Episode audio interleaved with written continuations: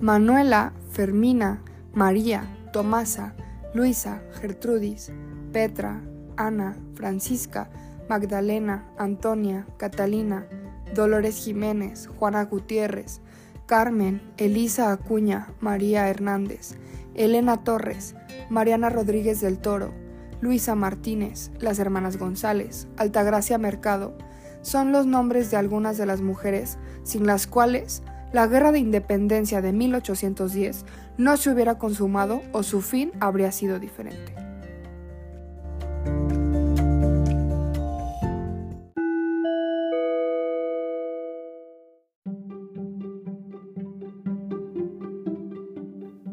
Históricamente, las mujeres hemos sido negadas e incluso invisibilizadas en los procesos de luchas y resistencia en nuestro país. La historia se ha enfocado en destacar las hazañas de los hombres que participaron activamente. Por lo tanto, existe un gran sesgo en los trabajos que se desarrollan en torno a las mujeres en las distintas luchas armadas y políticas.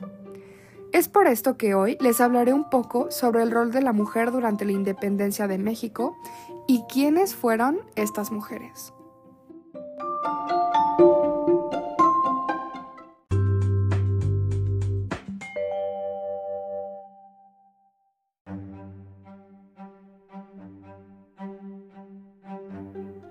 Hay documentos que registran su intervención, aunque estos no han sido siempre estudiados de manera académica.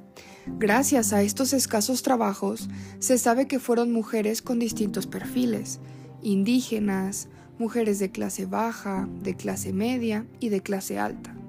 Gran parte de ellas se rebelaron y es importante resaltar que no se quedaron esperando a sus esposos, sino que también salieron de sus casas a contribuir por la independencia y también gracias a estos mismos trabajos, ahora se sabe que las mujeres no solo acompañaban a los maridos, sino que muchas tenían cargos importantes, como ser espías, soldaderas, ayudaron a realizar planes, llevaban correspondencia como Gertrudis Bocanegra, eran enfermeras como Casimira Camargo, les preparaban la comida a los soldados, eran proveedoras de recursos e incluso fabricaban cartuchos.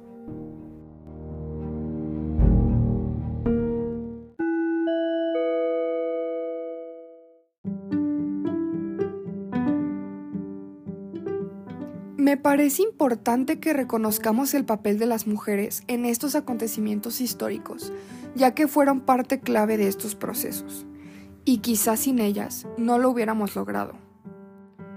Un ejemplo es que tan solo en mí, en la primaria, cuando me enseñaron sobre la independencia, no se nombraba a las mujeres o se nombraban muy poco. El único papel que se limitaban a mencionar era el de las Adelitas, por lo que crecí con esta idea de que solo existían ellas, sin saber que también hubo comandantas del ejército o capitanas como Manuela Medina.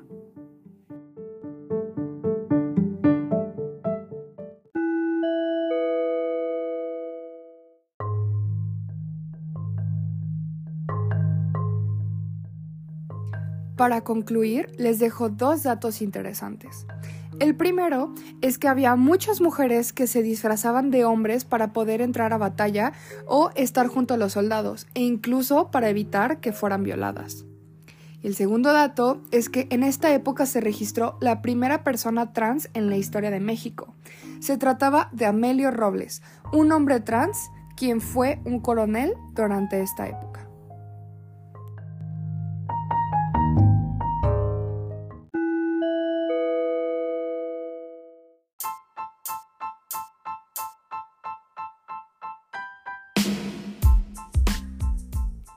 La reflexión que me dejó este curso es que es muy importante no quedarnos nada más con lo que los maestros nos dicen. No por desafiar su autoridad ni nada por el estilo, sino atrevernos a cuestionar la historia como nos la han contado y como siempre nos la han contado, lo que siempre se nos ha dicho. Hay que salir un poco del ámbito en el que hemos crecido y escuchar las historias de todos los personajes, porque todo esto nos ayuda a nutrir nuestro conocimiento como politólogos y como seres humanos. Tanto estos temas que vimos sobre el papel de las mujeres en la historia, como también este enfoque bastante fructífero del Estado, ya que creo que Bueno, insisto, se nos ha repetido un enfoque más nacional sobre la historia. Yo soy Valentina Muñoz, estudiante de tercer semestre de Ciencia Política en la Universidad de Guanajuato. Gracias por escucharme.